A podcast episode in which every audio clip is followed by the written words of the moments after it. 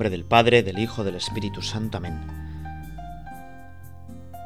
Llorando los pecados, tu pueblo está, Señor. Vuélvanos tu mirada y danos el perdón. Seguiremos tus pasos camino de la cruz, subiendo hasta el combate, hasta la cumbre de la Pascua de luz. La cuaresma es combate, las armas oración, limosnas y vigilias por el reino de Dios. Convertid vuestra vida, volved a vuestro Dios, y volveré a vosotros, esto dice el Señor. Tus palabras de vida nos llevan hacia ti, los días cuaresmales nos las hacen sentir. Estamos ya apurando los últimos días de cuaresma y queremos de verdad vivirla bien.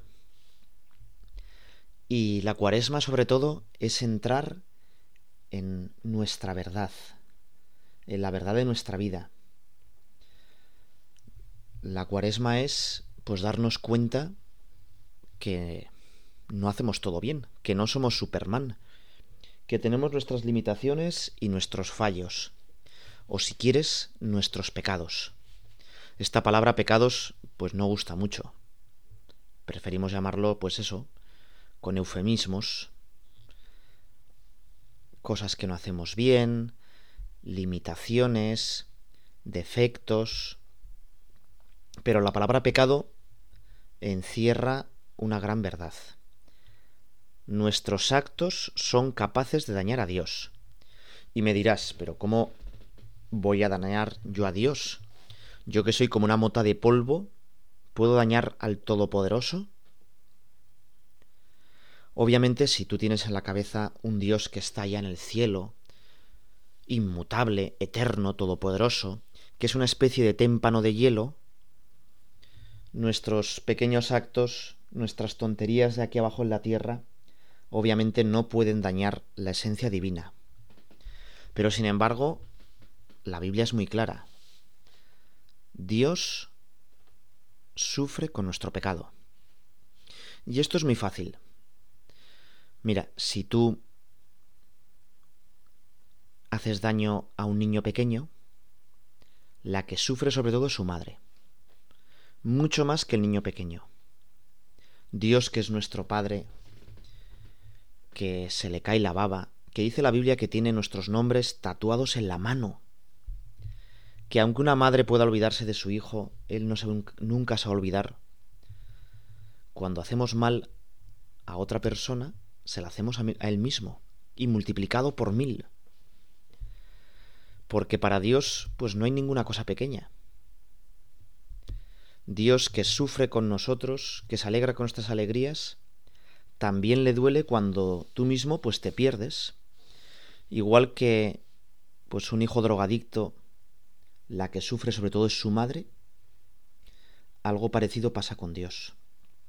El que sufre cuando nosotros pues nos apartamos, cuando nosotros caemos en la desesperación, nos ponemos tristes, nos creamos pequeños infiernos aquí en la tierra, el que sufre sobre todo es Dios. Y Dios, en su maravillosa bondad, decidió hacerse hombre. Es lo que estamos celebrando, ¿verdad? Hacerse hombre, morir en una cruz para salvarnos.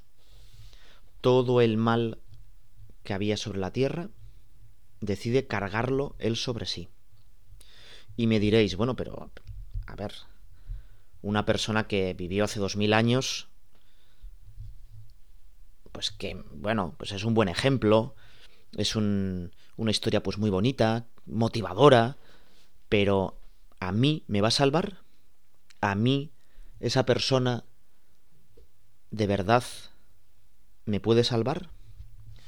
Bueno, y lo primero que tendríamos que decir aquí es que, claro, nuestro concepto de persona, de amor, de libertad, están tan gastados que a veces cuando hablamos de persona, amor, libertad, pues no estamos diciendo lo mismo. Vivimos en una sociedad sobre todo individualista, en la que yo soy yo y nadie más. Si queréis, geográficamente sería una sociedad totalmente occidental. Una sociedad pues que concibe al yo, aislado de los demás. Yo soy yo y los demás no me afectan. Como diría alguno, ande yo caliente, ríase la gente. El otro extremo es una sociedad totalmente oriental, donde el yo no cuenta, lo que importa es la masa, lo que importa es el pueblo, la nación, como queréis llamarlo. De hecho, el yo importa tan poco que ellos creen la reencarnación. Hay miles de yo que van a ir apareciendo sucesivamente, así que el yo actual cuenta muy poco. La verdad cristiana, el pensamiento humanista cristiano, personalista cristiano, es justo el término medio. Ni un yo individual, único y repetible, pero encerrado en sí mismo, ni una masa amorfa donde el yo no cuenta. Cada uno de nosotros es único y repetible, vale infinito. Nunca más en la historia va a haber alguien como tú, precisamente porque Dios se ha enamorado de ti, y Dios te ha creado a ti en concreto, y por eso vales más que todas las galaxias. Pero a la vez, a la vez de que tú eres único y repetible, no te has dado a ti mismo el ser, no eres autocreador, y vives totalmente unido a los demás. Cada uno de nosotros no es una bola de acero, pues que no tiene nada que ver con los demás, que como mucho puede ir chocando con los demás. Eso que se suele decir, ¿no? Mi libertad acaba donde empieza lo de los demás. No, para nada. Cada uno de nosotros, no sé si has visto esas bolitas de velcro que se pegan en, bueno, se utilizan con los niños para jugar, por ejemplo, al béisbol, que se pegan en una especie de guante lleno de, de tela. Bueno, pues que nosotros, nosotros somos una bolita con miles de ganchitos y nacemos ya enganchados a los demás. Nacemos en el seno de una familia, con un padre y una madre que nos quieren, con hermanos, con abuelos, y luego con vecinos, y vamos forjando relaciones, nos vamos entretejiendo. Y por eso lo que hacemos de bueno repercute a todos los demás y lo que hacemos de malo también. Y por eso, Cristo, con un gigantesco acto de amor, levanta a toda la humanidad. Cristo, que es Dios y hombre verdadero, su sacrificio tiene un valor infinito para todos. Y por eso decimos que Cristo ha pagado por los pecados. Bueno, esto es tan grande que, que nunca lo podremos entender. Y me diréis, bueno, pero ¿por qué tuvo Cristo que pagar por los pecados? ¿Es que Dios es un Dios como enfadado? Que, que exige como sangre? ¿Un Dios que dice, bueno, pues me voy a aplacar con la sangre de mi hijo, exijo un sacrificio? Esas son concepciones también pues muy equivocadas de Dios. Dios, por supuesto que no es así. Pero fíjate que todo lo malo hay que repararlo. O sea, tú ahora me robas mil euros, bueno, difícil porque no tengo tanto, ¿verdad? Pero si me robas mil euros, oye, pues me pides perdón, sí, me pides perdón, pero oye, devuélveme los mil euros, ¿no? Porque si no me los devuelves, el perdón son palabras vacías, son seis letras que no sirve para nada. Y si ahora haces una pintada, ¿no? Oye, cura no sé qué, ¿no? un exabrupto.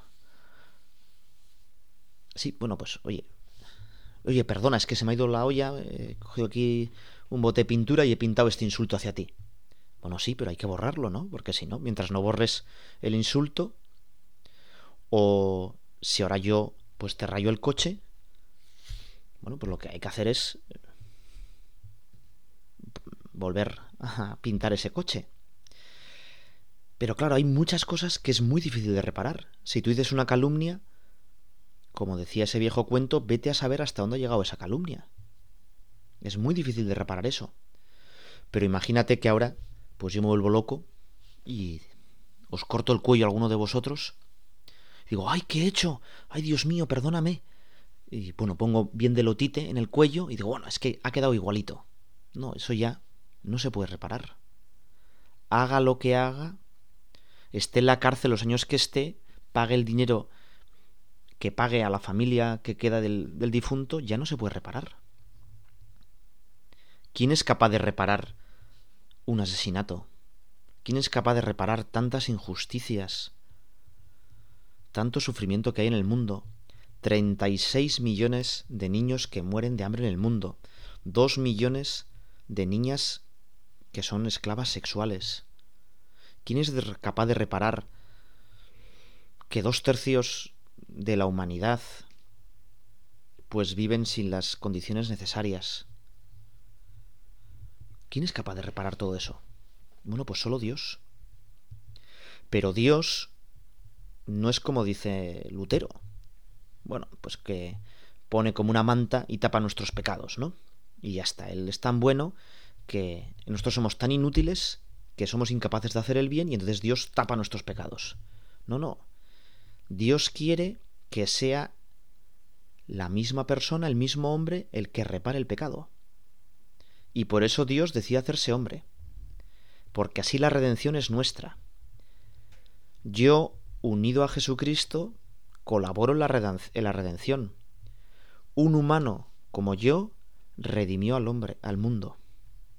Un humano que era Dios y nosotros, unidos a Él, también colaboramos en la redención. Bueno, toda la cuaresma es meditar en este gran misterio de la redención. Toda la cuaresma es, como hemos dicho en el himno con el que hemos empezado esta meditación,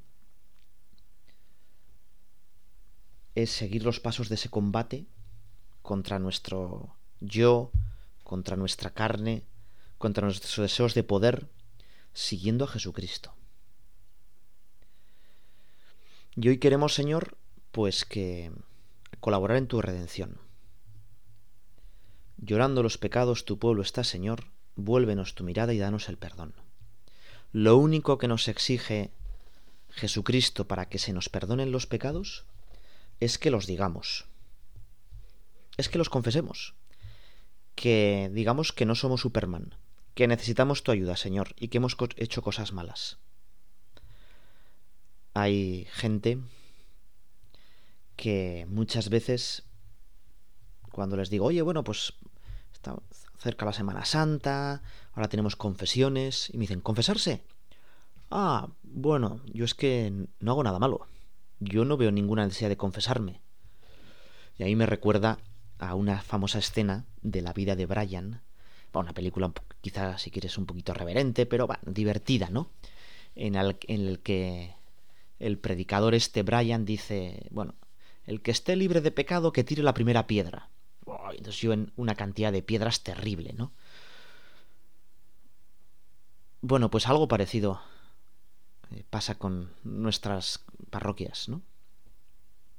Si la pecadora del Evangelio del domingo pasado hubiera caído en medio de nuestras parroquias, le hubieran caído una cantidad de piedras porque la gente no siente que tiene pecados. De hecho, la vida de Brian, eh, una lluvia de piedras y luego para reírse, unos llevan una piedra gigantesca de un montón de toneladas, ¿no? Y la tiran, ¿no? Como la última piedra, ¿no? Bueno, quizá esa piedra gigantesca que tiramos sobre los demás es que hemos perdido el sentido del pecado pensamos que no hemos pecado porque no nos damos cuenta de lo que es pecado. Ya decía Pío XII, ¿eh? hace casi 80 años, el mayor pecado de nuestra época es la falta de sentido de pecado. Y por eso en esta meditación pues quisiéramos pues pensar, yo he pecado y yo me tengo que dar cuenta por qué el pecado tiene una especial malicia. Si te preguntara qué es el pecado, bueno, sobre todo el pecado es, como diría Santo Tomás de Aquino, es una auténtica estupidez, una auténtica tontería. Porque de verdad es ir contra algo racional. Fíjate que todos tenemos en la mente, ¿no? El otro día en la gala de los Oscar, un actor que, bueno, pues se le fue un poco la pinza, se calentó un poco y le pegó a otro actor. Y entonces ese actor, que podía haber quedado muy bien, si hubiera tenido un poco paciencia, si lo hubiera reprendido de otra manera, si hubiera mostrado su enfado de otra manera, ese actor que es un triunfador, pues lo ha perdido todo, ha perdido la estima, pero sobre todo se ha hecho peor persona, se ha corrompido por no saber controlarse. Es una, hizo una auténtica tontería. Luego la tuvo que justificar y luego ya llega pues todo un discurso, pero es una auténtica tontería. Bueno, si miramos un poquito despacio nuestros pecados, veremos que sobre todo son una auténtica tontería. Pues vamos a pedirle al Señor, Señor, que yo me sepa dar cuenta de que mis pecados son una tontería. Que sería muchísimo más feliz si no los hiciera. Dame esa gracia, Señor.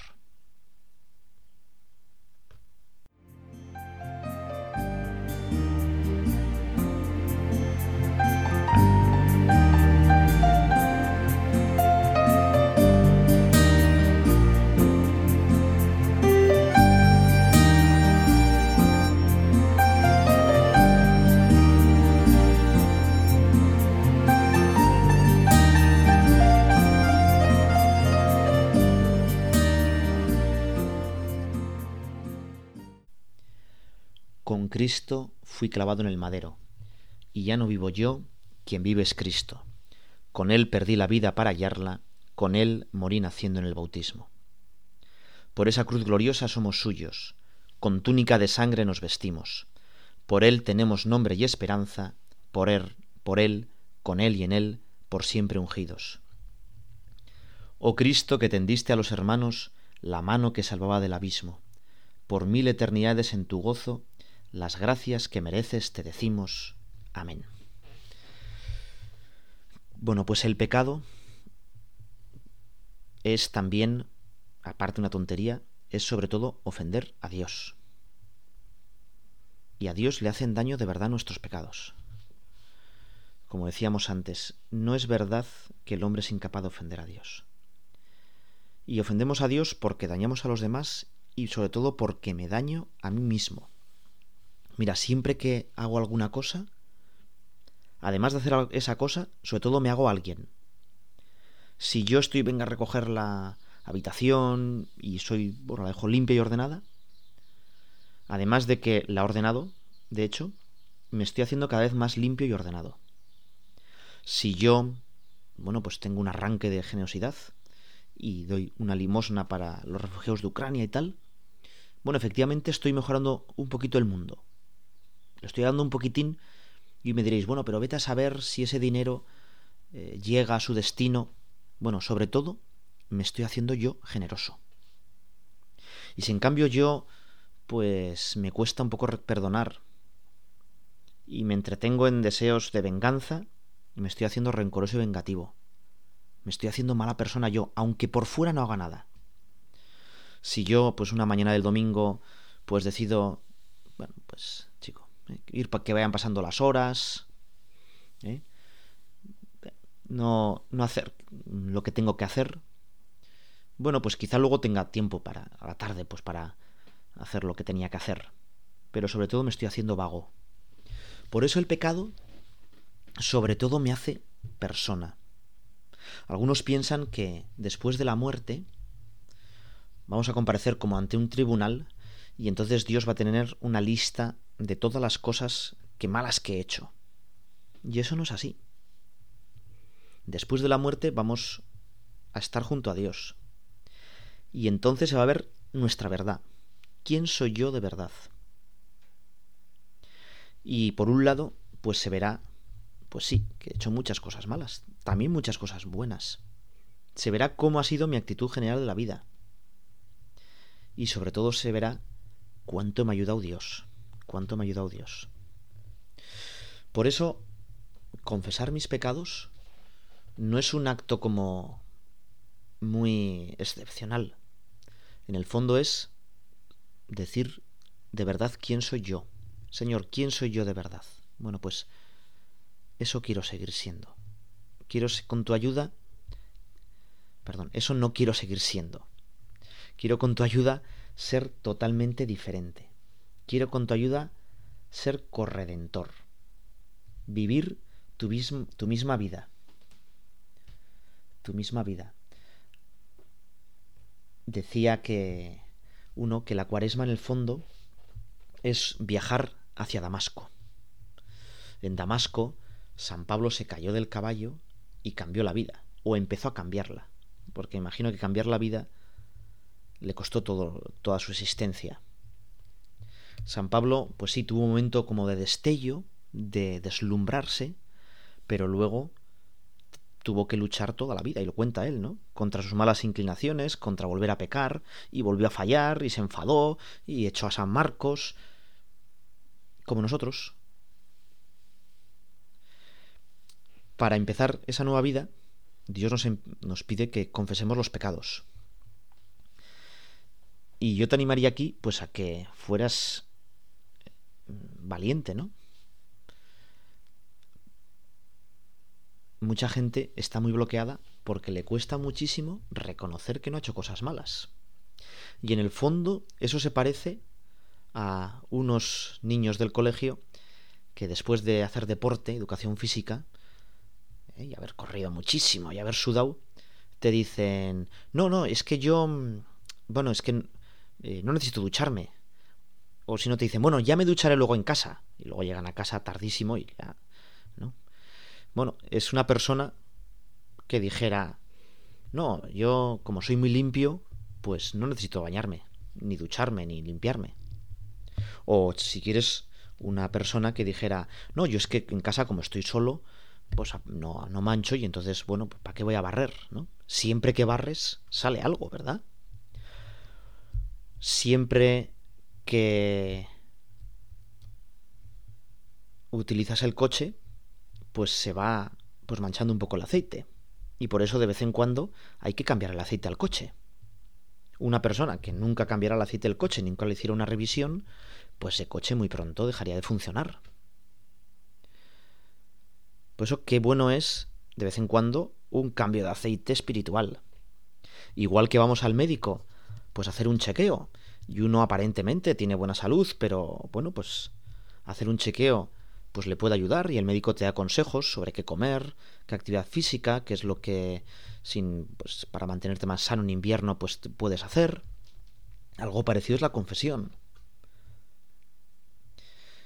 Fíjate que en el fondo toda la acción pastoral, toda la acción de la iglesia es una personalización, las personas estamos todas unidas, pero nos salvamos individualmente. Y el sacramento quizá más personal, más íntimo, donde más entramos en el corazón de Dios, es el sacramento de la penitencia, el sacramento de la confesión. Por eso es uno de los que más nos cuesta. Porque en el sacramento de la confesión no podemos pues ocultarnos en la masa, no vamos un montón, no, no, soy yo con mis actos concretos y con mis propias rebeldías. Fíjate que caminar hacia Dios supone reconocer mi pecado. Como decía Pascal, nosotros no podemos conocer bien a Dios más que conociendo nuestras iniquidades. Es igualmente peligroso para nosotros conocer a Dios sin conocer nuestra miseria. Y conocer nuestra miseria sin conocer a Dios. Necesitamos las dos cosas. Por un lado, ver cuánto me quiere Dios y por otro, pues qué poco le respondo y cómo tengo que actuar, ¿no? Cómo tengo que actuar.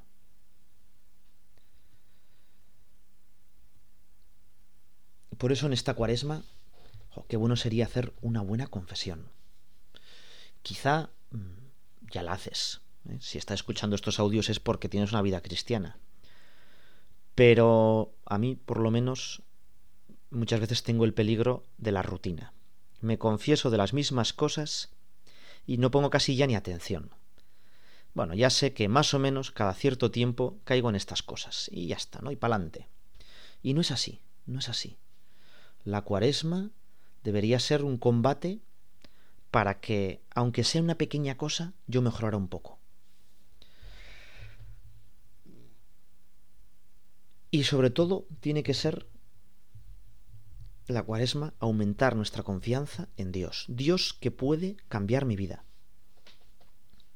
Tantas cuaresmas he vivido, qué pocos frutos, qué poca conversión, cuánto de malo y de peor todavía hay en mi alma. Y fíjate que estábamos leyendo a Pascal, ¿verdad? Que decía que había que conocer mi miseria y la gran misericordia de Dios. Y dicen que Jesús le dijo a Pascal, ¿no? Tu conversión es cosa mía. No temas, reza con confianza. Si quieres, con una canción que ahora está de moda, ocúpate tú de todo, le decimos al Señor. Oye, conviérteme, conviérteme, Señor. No temas y reza con confianza. Tu conversión es cosa mía. Y es que en la relación con Dios, pues no es como una relación humana. No es que cuanto más Dios actúa en mí, menos libre soy yo. No, no, no, no, no hemos entendido nada. Cuanto más abierto estamos a Dios, más somos nosotros mismos, más plenamente humanos, más libres. Cuanto más divinos, más humanos. En el fondo, ¿qué es ser divino? Pues ser divino no es tener mucho poder.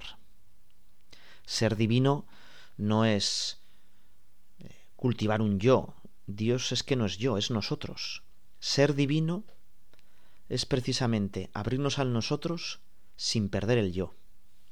Ser divino es entrar en la lógica de la Trinidad, donde cuanto más amas a una persona, más te realizas tú.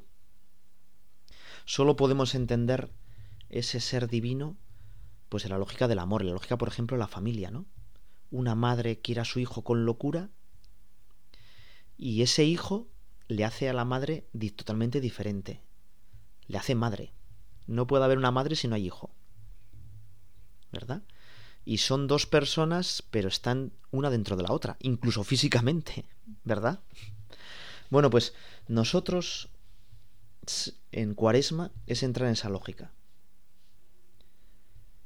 Cuanto más cuanto más deje que actúe Dios, más yo verdaderamente seré. Vamos a ir acabando nuestra meditación. Y vamos a pedirle al Señor que de verdad personalicemos nuestra relación con Dios. Nuestra relación con Dios. Solo esta penitencia, este confesar los pecados, solo este ponernos en contacto directo con Dios es lo que puede cambiar la sociedad. Fíjate que en el libro del peregrino ruso, el monje le dice, pues a uno que quiere amar un poco más a Dios, se confiesa con él y le dice, hombre, pues sí, te has confesado bien, pero has pasado por alto lo más importante. No has revelado los pecados más graves de todos. Y le dice otro, ¿pero cómo? dice, sí, no has confesado que no amas a Dios, que odias a tu prójimo, que no crees en la palabra de Dios y que estás henchido de orgullo y ambición. Y el otro dice, hombre, pero... Eh, pero ¿cómo que me dices, me dices eso? ¿Cómo que no amo a Dios? Pero si yo quiero amar a Dios y precisamente estoy aquí pues para amarle a Dios. Y hombre, pues ha hecho alguna cosa mal, pero odiar al prójimo me parece excesivo. Y el peregrino ruso le dice, mira, yo a veces utilizo estas notas porque me vienen bien. Y ponía las notas. No ama a Dios, puesto que si amase a Dios, estaría continuamente pensando en Él con profundo gozo. Cada pensamiento de Dios me daría alegría y deleite. Por el contrario, pienso mucho más a menudo y con más anhelo en las cosas terrenas. Y pensar en Dios me resulta fatigoso y árido. Si amase a Dios, hablar con él en la oración sería entonces mi alimento y mi deleite. Y tampoco amo al prójimo. Si lo amase tanto como a mí mismo, como manda el Evangelio, sus infortunios me afligirían a mí también, y me deleitaría con su felicidad. Y ni siquiera sacrifico mi felicidad, mi bienestar y mi paz por el bien de mis semejantes. Presto oído a extrañas e infortunadas historias sobre el prójimo, no siento pena, me quedo imperturbable y encuentro en ello un cierto placer. No sólo no cubro con amor la mala conducta a mi hermano, sino que la proclamo también abiertamente con censura.